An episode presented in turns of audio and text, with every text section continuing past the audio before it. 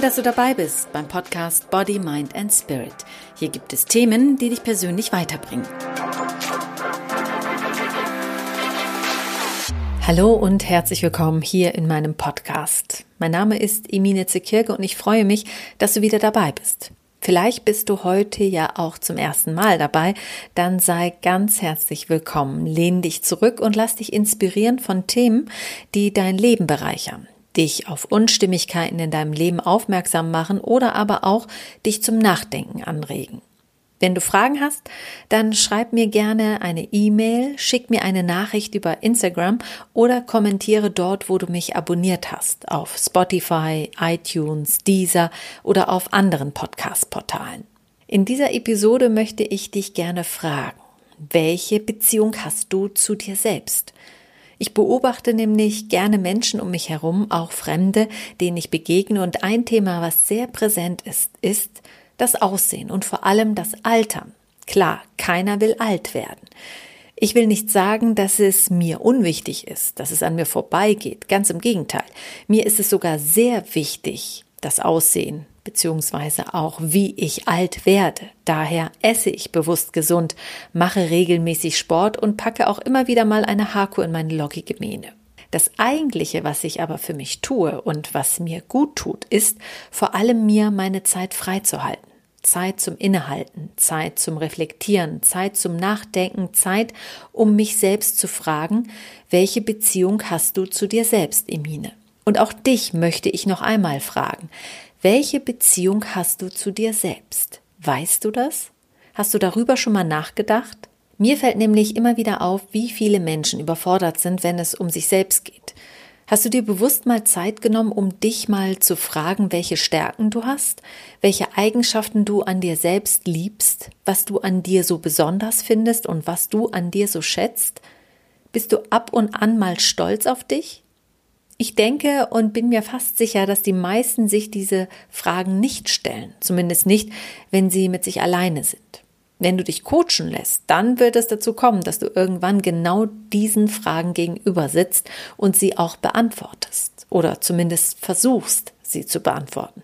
Lässt du dich aber nicht coachen, dann mach es allein und stell dir immer wieder die Frage, welche Beziehung habe ich zu mir selbst? Es gibt so viele Menschen, die mit sich hadern und statt ins Innere zu blicken, schauen sie aufs Äußere. Sie lassen sich die Lippen aufspritzen, die Falten wegmachen, hungern sich das Fett weg und kaufen sich teure Klamotten, um das Bild abzugeben, was die Gesellschaft vielleicht von ihnen sehen will oder was sie glauben, dass die Gesellschaft von ihnen sehen will. Doch was willst du für dich? Ich möchte dir an dieser Stelle eine ganz kurze und sehr süße Geschichte von dem Hund Ben erzählen. Ben kam als Welp in eine Artistenfamilie und stürzte sich von da an täglich in neue Abenteuer. Natürlich mit Hilfe seines Herrchens. Zwischendurch traf er auch seine Geschwister. Die lebten in der Nachbarschaft bei einer Familie mit Kindern. Sie spielten mit den Kindern im Garten, wurden Gassi geführt und der kleine Ben lernte Kunststücke bei seinem Herrchen.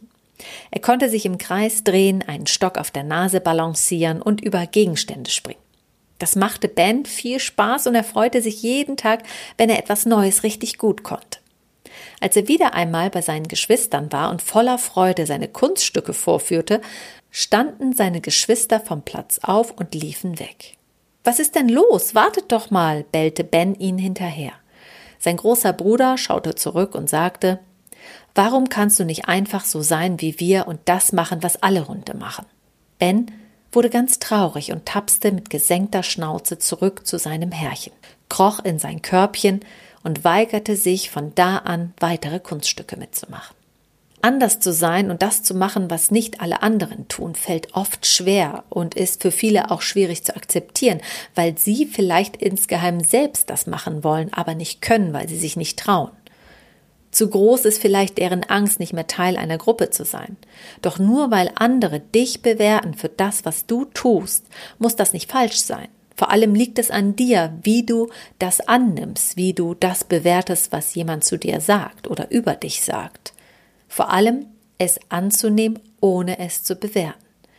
Lerne aus den Vorfällen und Umständen, die dir passieren und ziehe aus diesen Erfahrungen das Positive heraus, das, was dich weiterbringt. Also nicht zurück ins Körbchen und dich weigern weiterzumachen, sondern dann erst recht deinen eigenen Weg zu gehen. Vielleicht ist es dir ja auch schon mal passiert, dass du durch die Bewertung anderer demotiviert warst und nicht weitermachen wolltest. Aber wem schadet das dann, wenn du es nicht tust? Natürlich dir selbst. Dem anderen wird es egal sein. Vielleicht wird er sich sogar freuen, dass du nicht weitermachst und in seinen Augen scheiterst.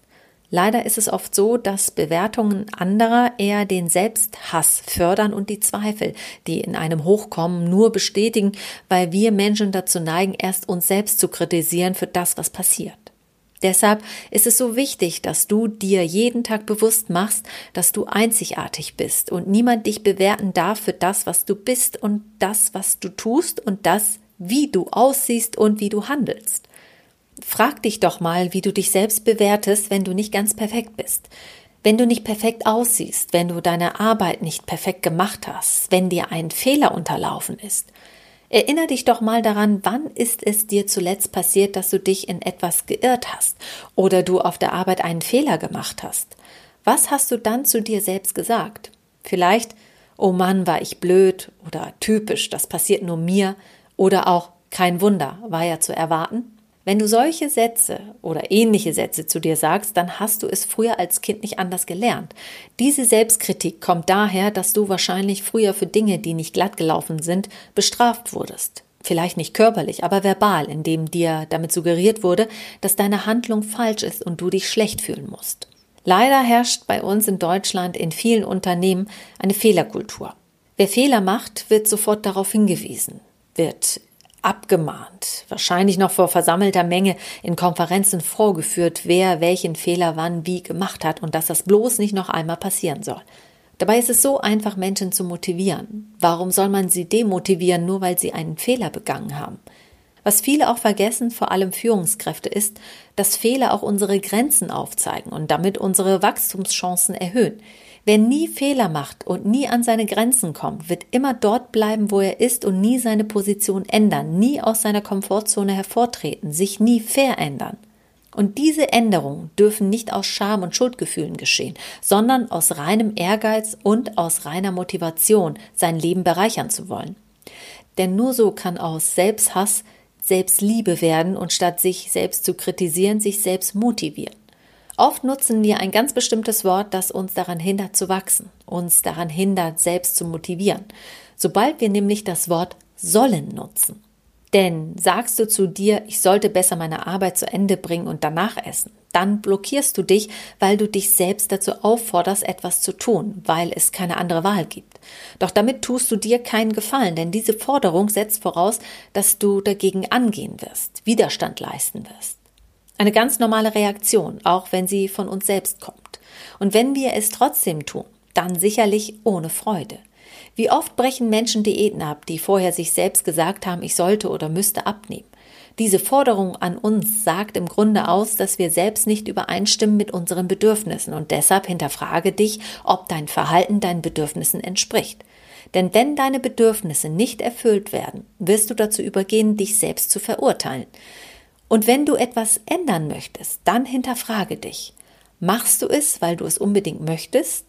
Machst du es, weil du durch Respekt und Empathie dir selbst gegenüber etwas ändern willst? Oder weil du dich schlecht fühlst durch Scham und Schuldgefühl? Ist es, weil du dich schlecht fühlst, dann ist es der falsche Weg. Wir alle haben mehrere Persönlichkeitsanteile in uns und die unterstützen uns oder kommen uns bei vielen Entscheidungen auch in die Quere. Es gibt den inneren Angreifer, der dich so kritisieren kann, dass du hinterher heulend dich zurückziehst und nichts mehr mit dir anfangen kannst.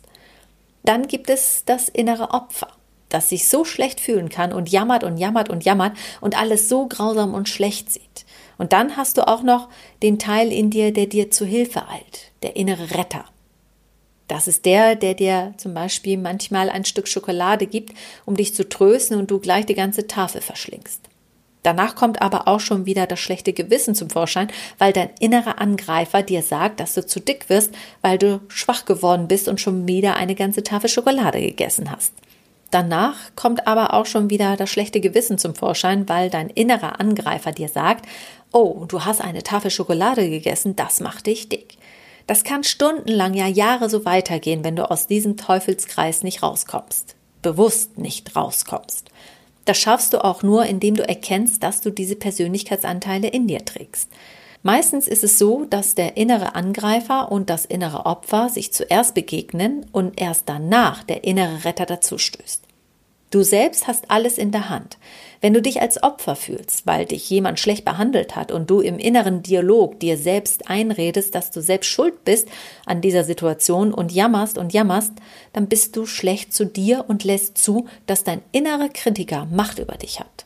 Selbst wenn du was Tolles erreichen würdest, würde dein innerer Kritiker, dein Angreifer es verharmlosen und dir einreden, ach, das war doch nur Zufall, du hattest nur Glück, jetzt wird bloß nicht übermütig. Oft ist es der innere Angreifer, der dich entmutigt, weiterzumachen, weil du dich schlecht fühlst und dich eigentlich nicht schlecht fühlen willst.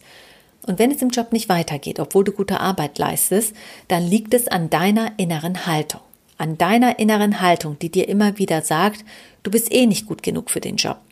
Dann willst du das auch nach außen ausstrahlen und diesen Traumjob nicht bekommen, weil du die innere Haltung dafür nicht hast.